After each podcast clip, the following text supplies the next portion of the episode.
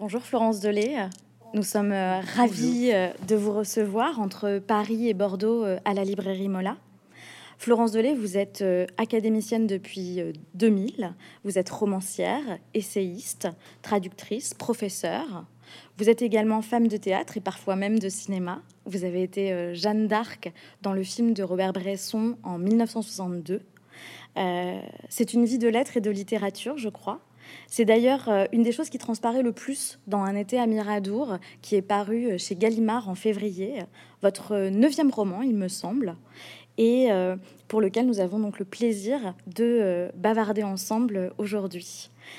Un été à Miradour, c'est un texte hors genre, un roman qui s'appuie sur vos souvenirs, ou pourrait-on dire vos souvenirs qui se sont mués en contes? Euh, à travers votre texte, nous suivons la vie d'une famille, un été durant, à Miradour, donc, dans cette maison euh, secondaire, dans cette maison de famille, en haut d'une colline dans les Landes. Qui sont les personnages de cette famille et ceux qui gravitent autour d'elle? Paul, qui est psychiatre, euh, qui est à la retraite et qui, lui, n'a absolument pas envie de partir à Miradour. il, lui, qu'une seule envie, c'est rester à Paris auprès de ses livres. Il y a Madeleine, la mère, qui elle par contre est amoureuse de Miradour, c'est même le mot que vous employez, elle est amoureuse de Miradour. Vous avez Marianne, la seconde fille, qui est euh, romancière. Euh, vous avez Oscar, le compagnon de Marianne, qui est réalisateur. Et vous avez Albert, le majordome d'Oscar, qui est un personnage sur lequel j'aimerais revenir un tout petit peu plus tard dans la conversation. Vous avez Philibert, euh, le compagnon d'Albert, Nénette, une amie de la famille qui aide euh, Madeleine. Et vous avez Claudio également, un, étudiant euh, italien. Et on n'oublie pas Capucine, le petit équel de la famille, qui a aussi un rôle assez important. En fait, quand on, quand on présente votre livre et ses personnages, on a envie de les présenter euh, comme dans un texte de théâtre, chacun avec leurs caractéristiques. Euh, je pense que j'aime beaucoup que vous j'aime beaucoup que vous disiez ça parce qu'en fait vous avez commencé l'entretien comme une une vous savez les pages où il y a tous les personnages d'une pièce de théâtre. Exactement. Vous avez fait ça naturellement. Exactement. Et, et vous parlez théâtre, vous avez raison. Et justement, Nénette, à un moment, quand elle euh, fait référence à toutes ces personnes-là qui vont vivre à Miradour pendant cet été, elle les appelle la troupe. Est-ce que c'était vraiment euh, une envie dès le départ, quelque chose de naturel, de faire de Un été à Miradour un texte quelque part très théâtral? Euh, C'est-à-dire que j'ai été, j'ai été marquée à l'époque où je travaillais, où je faisais partie du comité de lecture de chez Gallimard euh, par une définition du roman que donnait à l'époque euh, Pascal Quignard. Il disait scène et personnage. Et en fait, j'ai conçu le livre un peu comme scène et euh, scène avec personnage. Et, il, y a, il y a en effet peut-être, grâce à, grâce aux, blancs qui sont les silences du théâtre ou les changements de scène, une grande liberté quand on passe d'une d'une scène à l'autre, hmm. sans transition. Effectivement, ce sont, ce sont des petits fragments, même si c'est un, le fil rouge d'un été, ce sont des fragments euh, comme ça que vous, euh, que vous euh, cousez quasiment ensemble. Oui, euh, il y a de la couture, c'est vrai. J'ai cousu plusieurs étés, en fait. C'est un été imaginaire parce que, bien sûr, euh, les choses se passaient, les choses vraies ou les choses fictionnelles se sont passées sur plusieurs années. Euh,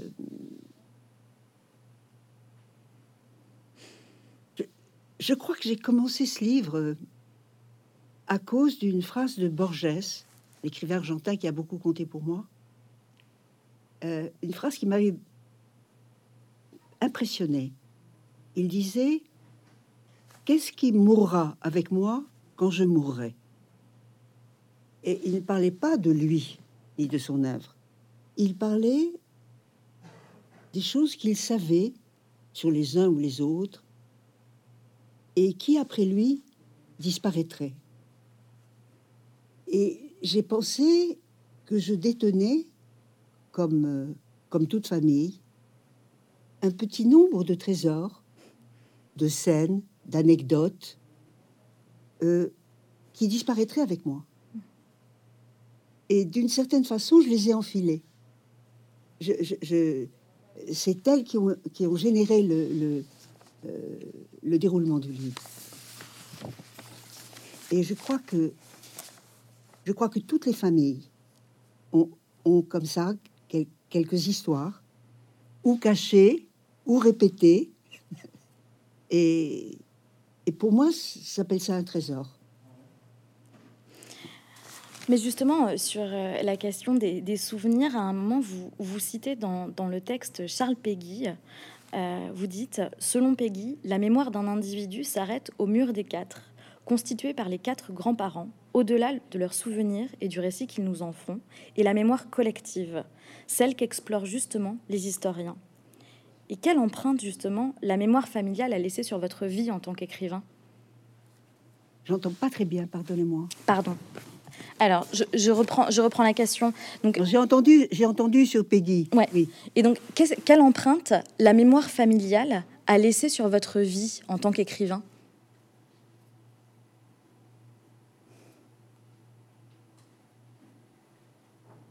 Euh, Elle a été très importante. Elle a été très importante parce que j'ai eu beaucoup de chance.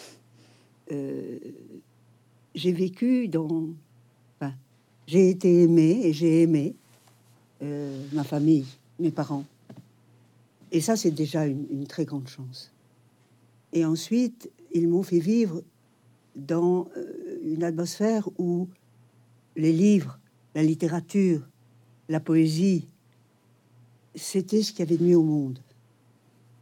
Et parallèlement, mon lycée est venu confirmer mes études au lycée, de la sixième à la philo. Euh, mes études ont confirmé l'excellence, la beauté de la, de la littérature, de la langue française et de la poésie. Donc, si vous voulez, il y a eu une sorte de, coalition heureuse euh, qui a, a éclairé toute ma vie. Dans, dans, dans, ce, dans ce livre, évidemment, il y a euh, un personnage sur lequel j'aimerais euh, j'aimerais euh, particulièrement parler, c'est le personnage le personnage de Paul. je trouve qu'il y a une différence de traitement entre le personnage de Paul et je dirais même des pères par rapport à d'autres personnages. Par exemple, vous citez à un moment le, au tout début du livre le père de Paul euh, qui lui n'est pas nommé, au contraire de sa mère Berthe. Et puis Paul lui-même, dans la place qu'il occupe parmi les personnages euh, de, l'été à Miradour, c'est quelqu'un qui est beaucoup plus en retrait. Il est beaucoup plus discret physiquement, on, ressent moins sa présence, il a une présence qui est différente. Euh, est-ce que dans l'écriture de ce livre, vous avez consciemment mis les pères en retrait? Par exemple, Madeleine sa, présence est beaucoup plus tangible auprès des autres personnages et même dans le lieu qu'est Miradour. Vous avez tout à fait raison. Euh, le, livre rayonne autour du personnage de Madeleine, euh, de, la mère de Marianne et de l'épouse de Paul.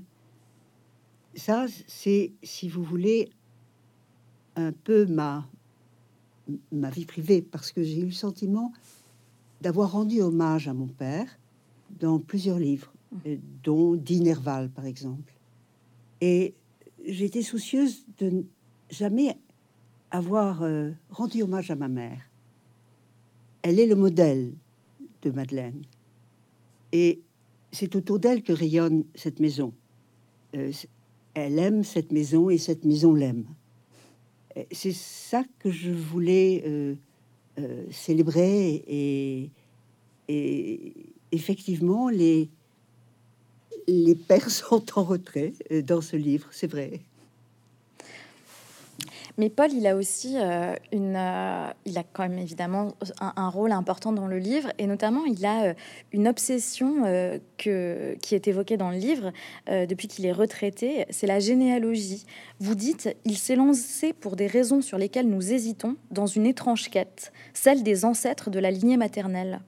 Selon vous, en quoi, qu'est-ce que représente cette quête pour le personnage de Paul?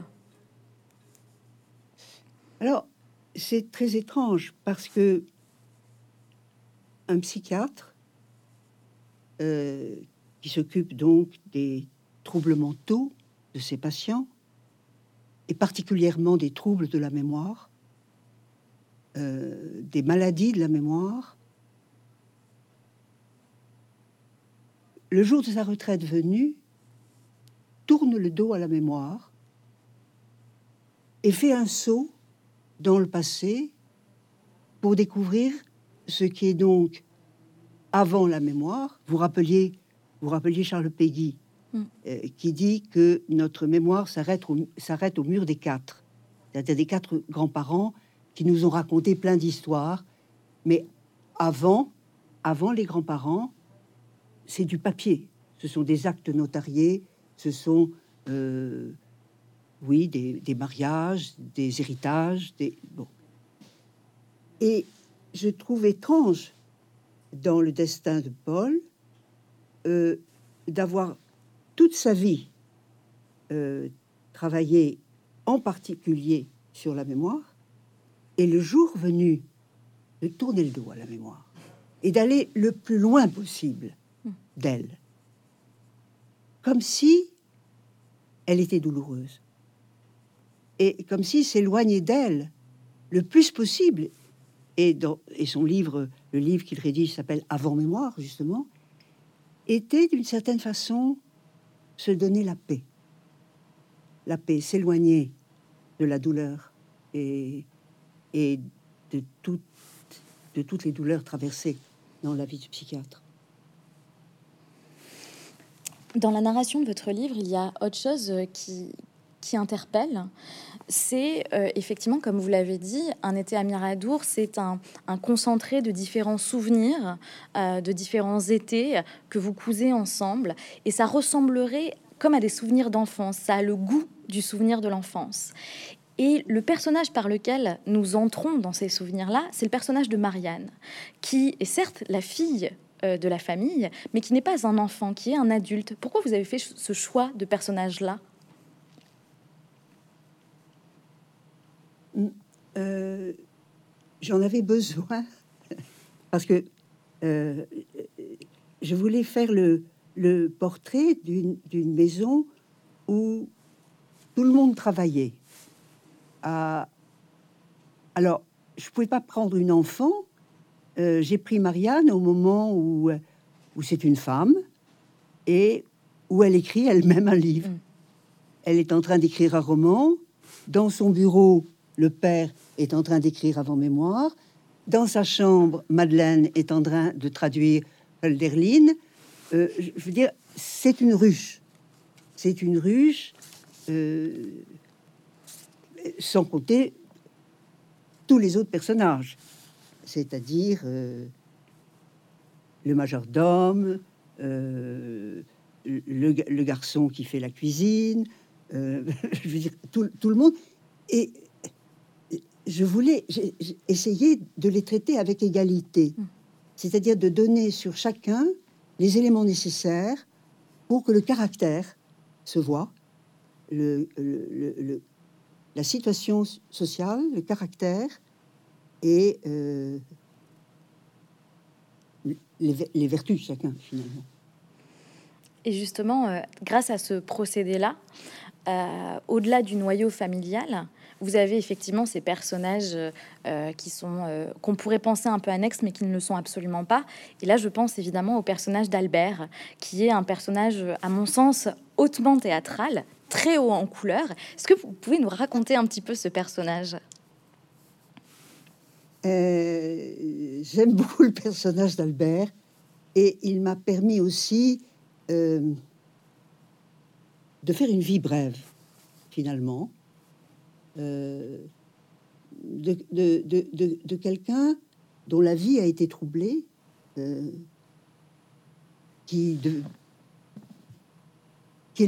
c'est donc le, majordome de celui dont on n'a pas encore parlé, à savoir le fiancé de Marianne, qui lui travaille à un film. Bon.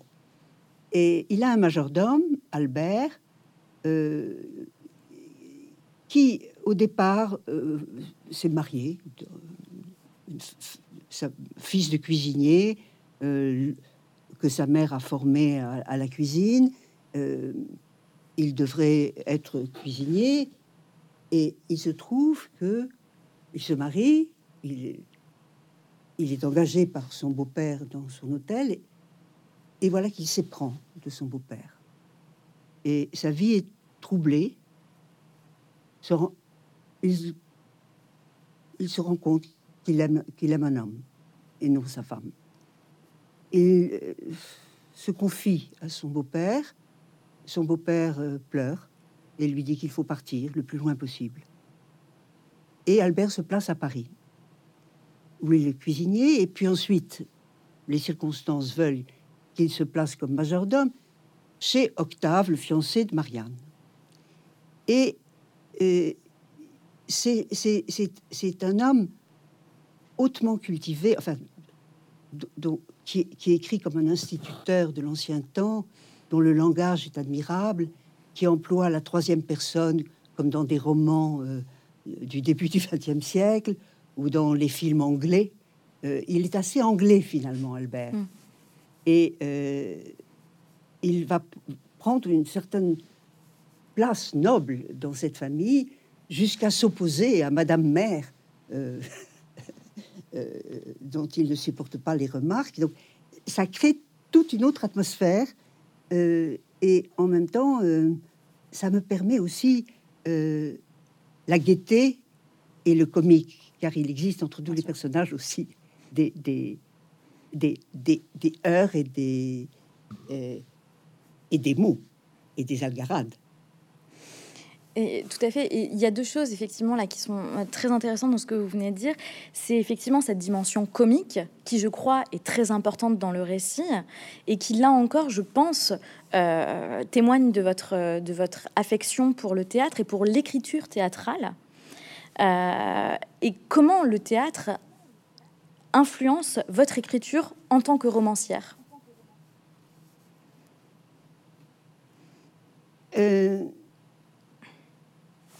Bon, euh, influence euh, certainement par le dialogue, par le recours fréquent au dialogue. Euh, et aussi parce que l'alternance du, monologue et du dialogue, de la vie privée que le récit peut raconter et en même temps de, la vie, euh, de la vie directe. Euh, mais surtout, surtout, essayer de, de donner suffisamment à voir et à entendre pour qu'un personnage existe comme sur un plateau. Mm. Et, et, ça, c'est très délicat. Parce que, comme en plus je voulais que tout le monde soit traité avec égalité, même le teckel, euh, on est obligé de jalonner. C'est une question de, poids et mesure euh, qui, est, passionnante. Parce qu'on s'aperçoit, hmm, pour garder la, légèreté et la rapidité, qui sont deux qualités que je recherche beaucoup, euh, on ne doit pas épaissir le trait. Euh, on doit. C'est un travail délicat c'est très curieux, j'ai toujours été incapable d'écrire une pièce de théâtre. Je n'ai réussi les pièces de théâtre que grâce à un travail commun avec le poète Jacques Roubaud, euh, un cycle euh, tout, tout, à fait mégalomane de dix pièces sur le Graal, sur la chevalerie de la table ronde, sur le roi Arthur. Et là, nous avons travaillé pendant des années Roubaud et moi, oralement. Hmm. Vraiment oralement, à une table, en disant les répliques, elles venaient comme ça, l'autre les corrigeait. Nous n'avons rien fait de façon muette. Et cette oralité, je l'ai cherchée. euh, je, je- je continue à la chercher. Pour moi, maintenant, elle vient du conte, l'oralité du conte, mais elle est capitale. D'écrire comme on parle, mais évidemment, euh, c'est faux. c'est faux parce que c'est super écrit- hyper écrit. Bien sûr. C'est ça qui m'intéresse, donner le sentiment de, de l'oral, de la voix. Vous évoquez, euh, la- notamment à travers le personnage euh, d'Albert, la possibilité d'évoquer une vie brève. Euh, vous évoquez aussi au niveau de l'écriture la rapidité. Et ça, il y a quelque chose de commun à toute votre œuvre, c'est la forme brève. C'est ça, en fait, vous- aimez écrire dans la forme brève. Alors, c'était pas comme ça au début, quand j'ai commencé mes romans. Et puis, euh, c'est né grâce à la paresse de mes étudiants.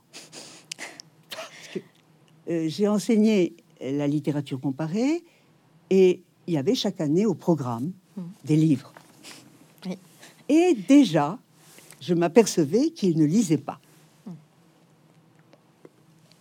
Alors, j'ai entrepris de faire une année sans programme, qui s'appelait l'art bref. Et je mettais une phrase au tableau, une maxime, un proverbe, un apothegme, et on passait tout le cours avec elle. Morale. ça les amusait, ça les excitait, et ils couraient acheter le livre.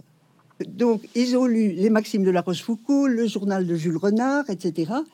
Et euh, ça a été un vrai succès. Et moi, ça m'a appris beaucoup, beaucoup de choses. Ce qui fait que j'ai écrit un livre qui s'appelle Petite forme en prose après Edison. Et euh, j'ai étudié comment, finalement, cette, euh, l'usage classique de la phrase célibataire avait changé euh, en arrivant à notre siècle, au XXe siècle, etc. J'aime bien aussi parler de phrases célibataires, toute seule. Alors après, comment, avec des phrases célibataires, marier un texte? Bon, C'est un peu l'enjeu. Sur la quatrième de couverture d'un été à Miradour, il est dit Tout est vrai et tout est allègrement réinventé. Je crois que c'était un choix très important pour vous d'écrire ici bien un roman et absolument pas des mémoires. Quel rapport Pardon, allez-y. non, non, vous avez, vous avez tout à fait raison. Euh, on écrit avec soi-même, Mm. mais euh, je souhaitais pas du tout faire une autobiographie. Euh, Je souhaitais au contraire euh, que tous ces êtres euh, vivent, leur vie et,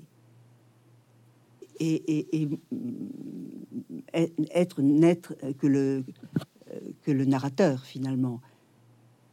Je me suis servi d'une matière vivante et, des souvenirs, mais certains sont inventés, certains sont enrichis, euh, et certains sont tout à fait exacts.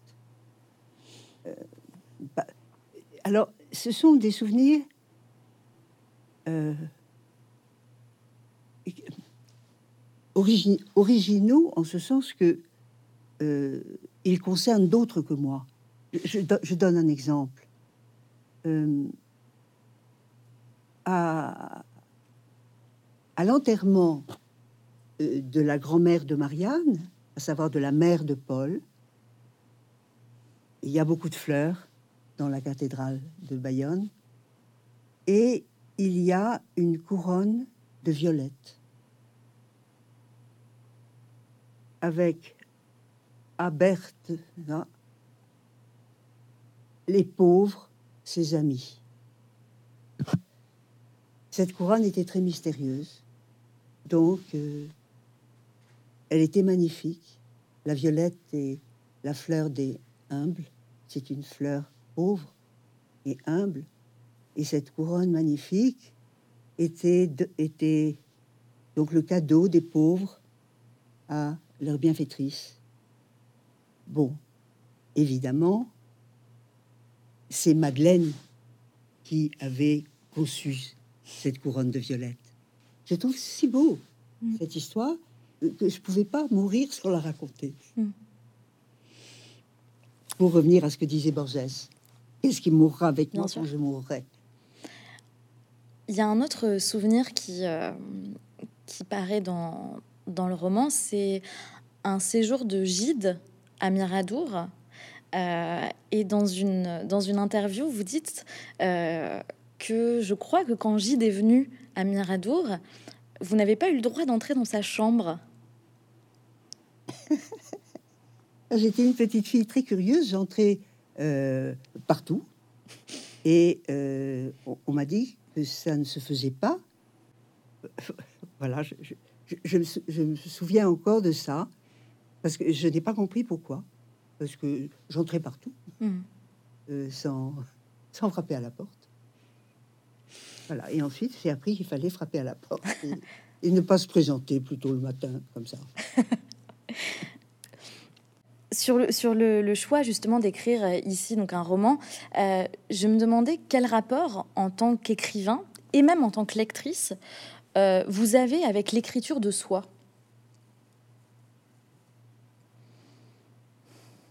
Qu'est-ce que c'est l'écriture de soi? Justement, le rapport au, mémoire, à, la, au mémoire, à l'écriture de, de, mémoire, l'autobiographie, effectivement, ou toutes les formes maintenant qu'on peut voir dans la littérature contemporaine, euh, qui sont de plus en plus exactement. Ça m'intéresse pas tellement. Euh, euh, enfin, ça m'intéresse pas tellement. C'est-à-dire que j'aime beaucoup partir de soi comme d'un étranger. Hmm. Euh, être, être un personnage comme un autre. Hmm. pas pas m'opérer moi-même, mais mais faire des opérations à partir de, à, partir de moi. Donc, si vous voulez,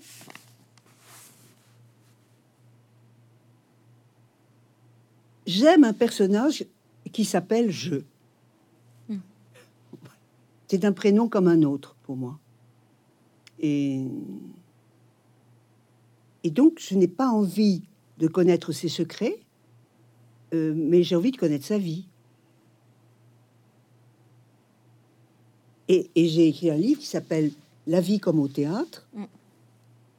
qui est au fond ça, le euh, euh, quelqu'un qui s'appelle je, a plein d'aventures qui ressemblent à qui ramène au fond la, la, vie au théâtre. Mais alors là, ça, va dans une autre direction parce que j'ai j'ai été très marqué en classe de philo euh, par une pièce de théâtre que notre professeur de philo nous a fait découvrir d'un dramaturge espagnol du siècle d'or qui s'appelle Calderón. Hum. Et c'est l'auteur de la très connue La vie est un songe, mais aussi d'une pièce qui s'appelle Le Grand Théâtre du Monde. Et en classe de philo, on est très très réceptif et très à l'affût. On n'est pas encore tout à fait terminé. Et j'ai cru que c'était vrai. Et je crois toujours que c'est vrai. Hmm. Que le monde est un théâtre où on est appelé à jouer un rôle. Ça a été très déterminant pour la suite. Et, j'ai eu le bonheur, des années plus tard, de traduire cette pièce pour la comédie française. Elle a été montée par Christian Schiaretti. Et alors, pour moi, c'était une boucle quelque chose qui se, qui se bouclait, d'avoir, de, devoir tant de choses à cette pièce et de pouvoir lui rendre, la servir en la traduisant. Oui, c'était comme ça. Vous parlez donc du, du, jeu comme finalement comme un, personnage et euh, je, crois qu'on peut aussi dire que dans le livre, le lieu est un personnage. Miradour, est-ce que ce n'est pas le personnage principal euh, de, du roman? Vous, avez raison, d'abord à cause de la beauté du nom. Mm. Euh, Miradour, euh, Troubadour, je, ne sais pas. on peut, si on, entend l'espagnol, mira, mm. regarde, adour, regarde la dour. La maison s'appelle Miladour. Mm. Regarde la Dour. Et c'est un nom merveilleux.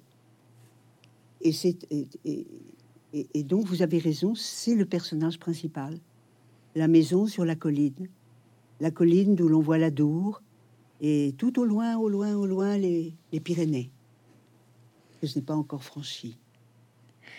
Est-ce que vous pouvez nous raconter euh, l'histoire, euh, le, début de l'histoire de, de, Miradour, de la construction de la maison, une histoire euh, un peu scabreuse finalement hein Alors ça c'est vrai. C'est vrai, je, voulais situer, donner un cadre sociologique à, à, tout ça. il s'agit d'une famille bourgeoise, c'est un bon, et effectivement la maison j'avais appris euh, ce Miradour. Je ne sais plus du tout quel est le destin de cette maison. Je, ne veux pas le savoir. Elle a été vendue à la mort de. peu importe. Et euh, j'ai donc appris. Et alors là, c'est très 19e siècle. Elle avait été construite euh, par un homme puissant pour sa maîtresse. Et, ensuite, elle a été vendue à un autre homme puissant tous les deux étaient parti radical socialiste qui n'existe plus, mais c'était un bon. Et elle a été achetée par, euh, par le grand-père de Marianne, également pour sa maîtresse. Et, et donc ça, donne la situation de la, euh, de, la bourgeoisie de province du début du 20e, fin 19e, comme ça. Et, donc, je voulais bien situer les, choses. Enfin, puis, j'aimais bien parce que euh, ça me permettait, comme celui qui l'a fait construire euh, était un grand amateur de rubis, ça me permettait de, mettre des, des, mots très sud-ouest dans le texte. Rubis, par exemple. C'est le grand sport chez nous, enfin là-bas. à la fin euh, du livre, hum, c'est un, moment particulier, de, sans, le dévoiler, de la vie du chien Capucine. Et euh, je me demande à quel point euh, il n'est pas ici dans ce texte question de la fin d'une époque. Est-ce que les étés à Miradour, ils ont vocation à être éternels ou est-ce que pour vous, ils sont le symbole d'une époque euh, éphémère et disparue? C'est pour ça que j'ai écrit le livre. C'est euh, pour que, ça ne disparaisse pas. Euh, je voulais terminer sur un moment de bonheur. Et, et donc, pour qu'un moment de bonheur survienne, il faut un malheur. Et je cherchais un malheur. Et comme je ne voulais faire mourir personne, j'ai fait mourir cette pauvre capucine, le teckel. bon. Et cette mort sonne la dispersion de tous les personnages qui étaient dans Miradour. Après la mort de Capucine, tout le monde s'en va, sauf Madeleine. Et c'est à ce moment-là que je peux faire ce moment de bonheur par lequel le, livre se termine. Et je, tenais vraiment à, finir euh, de, façon douce et lumineuse. On sait que Madeleine méritait ça. Justement, euh, on peut on peut dire qu'il y a un sentiment de, nostalgie dans Un été à Miradour, mais il y a surtout quelque chose qui, qui traverse le roman. C'est la joie de vivre, en fait. C'est quelque chose de très important dans le livre. C'était voulu, j'imagine, de votre part, d'avoir ce, ce Ah oui, sentiment oui. très lumineux dans le livre. Oui, vous- là, là, vous, vous, vous touchez vraiment juste. je- euh, pourquoi forcément un souvenir serait-il nostalgique, puisqu'on a le pouvoir de le pérenniser d'une certaine Mm. façon? Et donc, ça serait absurde de dire que je regrette ce temps-là. Non, il m'a. euh, mais j'ai j'ai transmis le, le, le, le- le bo- le bonheur qui est à la portée de, beaucoup plus de gens. Euh, il y a un comment dire un, choix euh, littéraire euh, de la douleur et du chagrin que je ne partage pas du tout. Euh, les écrivains que j'ai aimés, que j'aime, sont toujours vivifiants, c'est-à-dire donnent envie de vivre. Et ça ne va pas de soi. Ça ne relève pas complètement de la volonté, mais un peu. Et ouf, euh, j'ai pas grand-chose de plus à dire. Vous ne vous considérez pas comme quelqu'un de, de nostalgique, vous? Non, ça serait malvenu de ma part, parce que euh, j'ai eu beaucoup, beau- beaucoup de chance. Encore une fois, vous, je, vous, je vous rappelais mon enfance au, dé- au début, euh, mais aussi euh, de par mes rencontres, de par mes échecs aussi. Je, dois beaucoup à mes échecs. Euh, quand j'ai abandonné le théâtre, euh, j'ai cru que ma vie, enfin, j'ai été très, très malheureuse et, j'ai ressuscité ailleurs. Et on peut avoir plusieurs vies. Et c'est même mieux d'en avoir plusieurs qu'une, je crois. Enfin,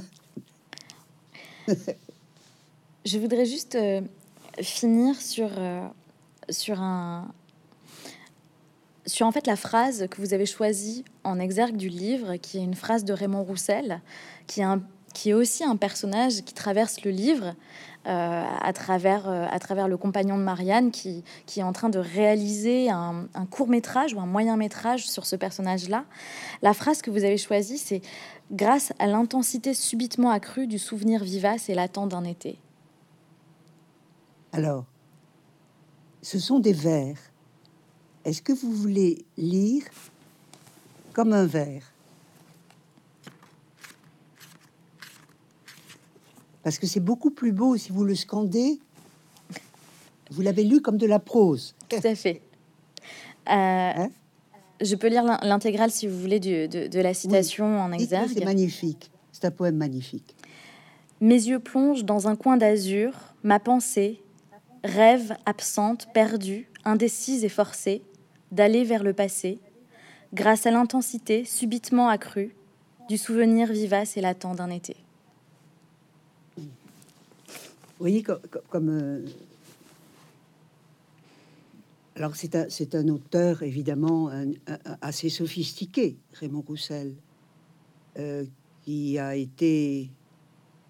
qui est peu, peu, peu, peu connu, mais il se trouve que. Il a marqué, il a marqué les surréalistes, il a marqué. Et là, il y a un livre très intéressant d'Éric Bulot qui vient de sortir, qui s'appelle Roussel et le cinéma. Et c'est un livre extraordinaire parce que il n'y a jamais le mot cinéma dans l'œuvre de Roussel. Il n'aimait que le théâtre. Et pourtant, il a inspiré beaucoup de cinéastes. Et ce court métrage d'Octave, eh bien, c'est un court métrage qui existe et qui s'appelle La mort de Raymond Roussel. et c'est une mort mystérieuse dont on ne sait si elle est volontaire ou non. Et alors là, euh, je, vous, parler de cette ruche de la maison où tout le monde faisait quelque chose et, et Octave, lui, est en train d'écrire son scénario. finalement, c'est ça l'été. pour, moi, un été, un été réussi, c'est un été où on, on, va de temps en temps se baigner et on travaille beaucoup. Voilà. Florence Delay, merci beaucoup pour euh, ce très beau livre, ce fragment euh, euh, de souvenirs, ce conte, Un été à Miradour, donc paru chez Gallimard en février. Merci beaucoup d'avoir répondu à nos questions. merci. Merci à vous, à vous d'avoir été si bonne lectrice. merci beaucoup.